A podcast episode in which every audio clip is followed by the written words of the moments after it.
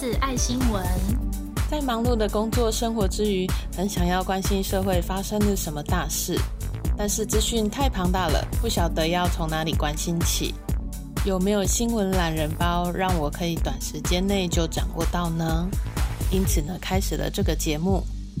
我们 GSI 新闻啊，会挑选三到五则当周的要闻，只需要十分钟左右，就让您可以掌握社会的大小事。新闻播报结束之后，大约两分钟的时间，让我们一起来为了生活的台湾一起祈福哦。我是 Grace，我们都是正在为了梦想而在职场上奔波的上班族。我是 Robert，今天由我 Robert 一起加入 GSI 新闻职场聊天室来播报新闻。为您播报的是二零二一年七月二十三到七月三十这一周的新闻要闻。资料来源主要是维基百科、自由时报新闻网、中国人民网、KK News、运动世界、ET Today、自由体育、商周、韩联社、环宇新闻台、奇摩新闻网、台视新闻台、中央流行疫情指挥中心记者会。Hello，各位听众，大家好，又来到 GS 爱新闻的时间了。我们前两集都有提到洪水，这一集的开头也免不了再提一下，因为持续有灾情。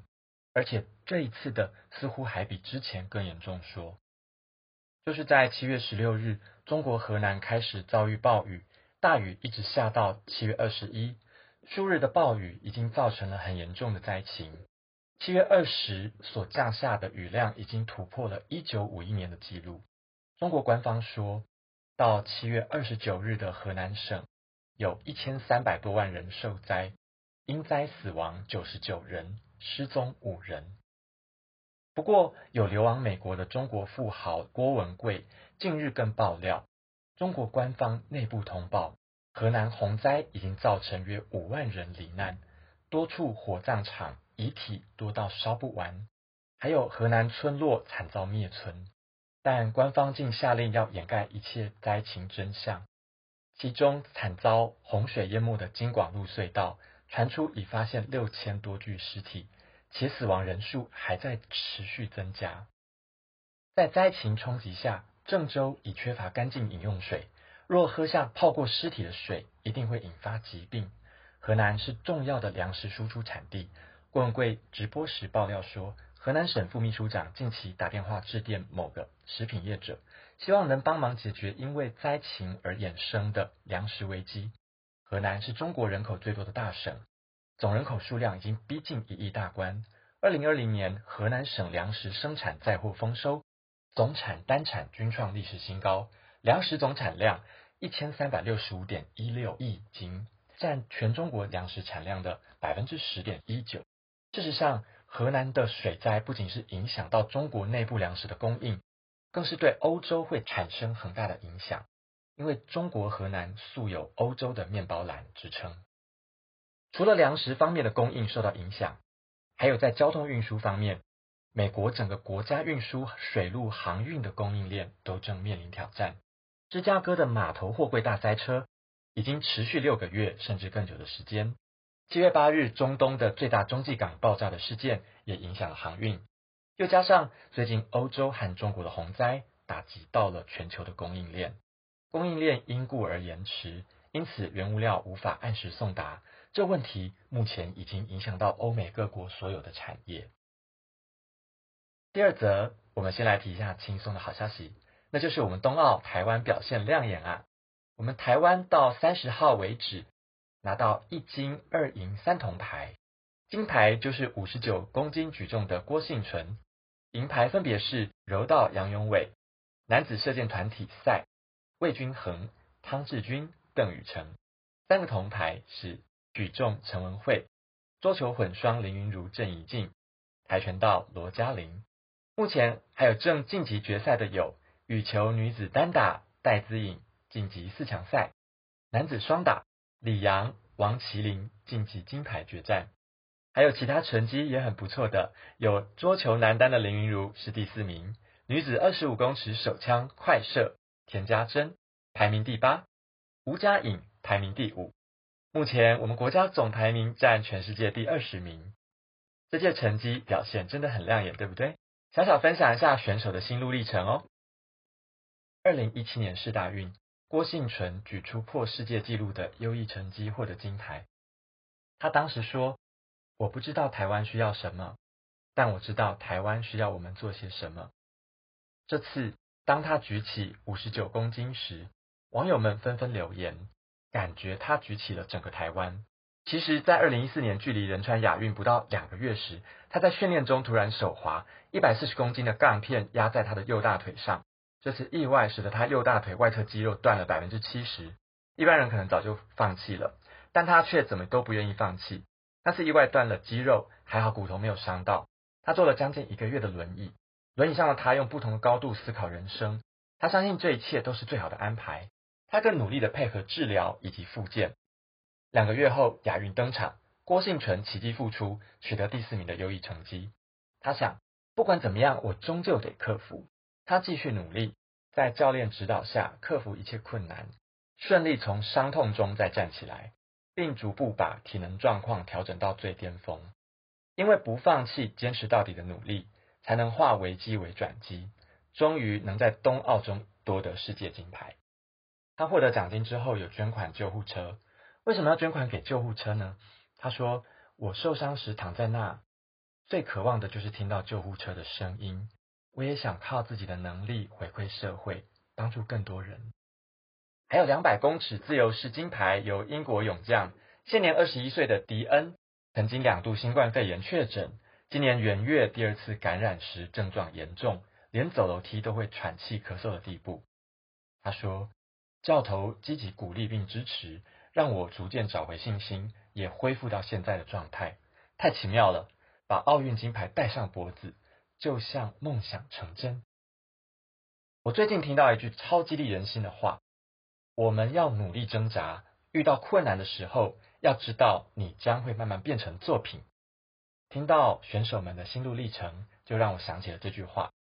各位听众们，也是因为疫情而感到辛苦吗？或许现在是你最困难、最低潮、最痛苦的时候，在最辛苦的此时，反而不放弃努力挣扎的人，相信将来的我们可以成为作品的。好，第三则新闻，我们还是要来看一下这一周台湾的疫情还有疫苗施打进度。二十三号至今为止，台北市确诊人数都没有超过十人，新北市从二十四号开始至今都没有超过十人，全台湾的确诊人数也都在二十人上下跳动。七月二十九，全台确诊人数共十九人。指挥中心说，目前看起来疫情方面，双北还是危险等级比较高。除了双北以外，其他县市都降为中低危险等级。但即使如此，各位真的还是尽量小心。现在虽然降为二级警戒，最好还是降低非必要的活动。之前台北圆山邮局被通知七月十九号有确诊者来邮局，停留了半小时，但是邮局是在七月二十八号才被通知说要消毒。邮局当然炸锅了，都已经晚了九天，还来得及消毒吗？所以虽然确诊人数降低，但终究是要打疫苗才会有足够的保护力。因为台湾目前疫苗仍然不足，现在有些县市差不多要见底了。原本七月三十开始施打三十八岁以上等第四轮的接种，但是有部分县市因为疫苗供应不及，得喊出施打降载或暂停接种。北市八月三号之前。还有疫苗，四号之后就要等中央新一批的疫苗下来，但是会挤压到补习班的疫苗接种时间。还有新北八月一号到四号将没有疫苗可打，所以就有媒体询问指挥官陈时中说，由于疫苗登记意愿和接种的情况踊跃，是否出现接种第一剂以后打不到第二剂的窘境呢？那陈时中表示，当然可能，可能因为进货延迟造成空档。虽然疫苗的预约平台于七月六日上线，但原则一变再变，目前仍有三百多万人苦等莫德纳疫苗。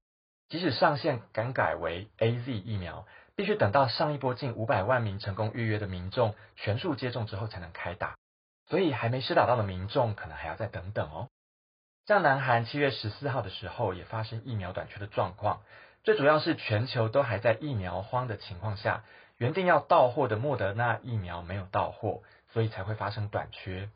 后来南韩政府有和药厂协商，药厂有说八月初会到货。接下来我们来看国外的疫情状况。日本疫情状况真的越来越严重，七月二十九单日新增破万人了，东京也三千八百多人，创下新高。韩国也是七月二十三至今确诊人数都破千，有越来越往两千的趋势。美国七月二十九确诊者九万五千多人，七天的平均是七万一千多人。根据世界卫生组织的最新预报，Delta 变种病毒，也就是原称印度变种病毒，现在已经扩散到一百三十二个国家。最近七天全球染疫人数超过三百八十万，较前一周多出百分之八。其中以美洲和西太平洋地区的升温趋势最为明显。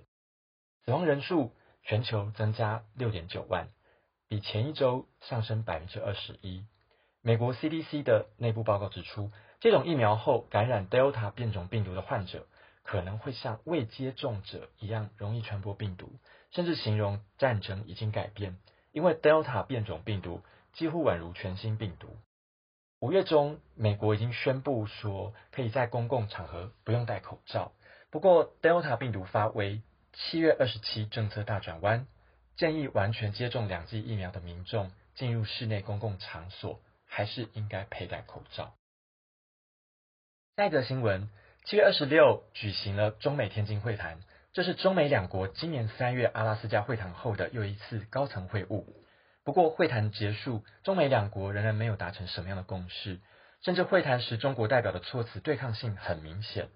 中国认为新疆、西藏、香港等等都是中国的内政问题，不是美国所说的人权问题，希望美方停止干涉中国的内政。这次会谈包含了网络空间、台湾海峡两岸以及东中国海和南中国海行为等议题，但是都没有达成共识。还有中国不愿意就第二阶段新冠病毒溯源调查来和世界卫生组织合作，美方对此也表达关注。我们今天新闻报道差不多喽。如果你喜欢这节目，欢迎到 Apple Podcast 给我们新闻懒人包职场聊天室五星评价，并留言给我们鼓励哦。也欢迎到 Apple Podcast 留言跟我互动。最后，我们再以一则好消息来结束：美国国会参议院外交关系委员会通过一项法案，该法案是由美国国务院严拟策划的。这项法案的重要意义在于，是由美国国务院制定一项战略，以协助台湾在下半年时候举行的年度全球大会之前。在世界卫生大会 （WHA） 上获得观察员地位，美国要捍卫台湾在谈判桌上席位的承诺。哇，真的好感谢哦！谢谢美国老大哥伸出援手。其实，美国众议院外交委员会已经在三月二十五日通过内容基本上跟参议院外交委员会一模一样的法案。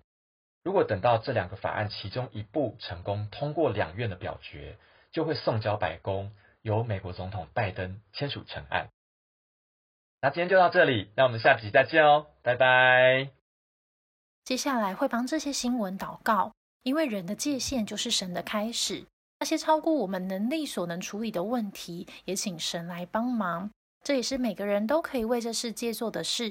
不过，如果信仰不同，也非常感谢你听到这，我们就下周见喽。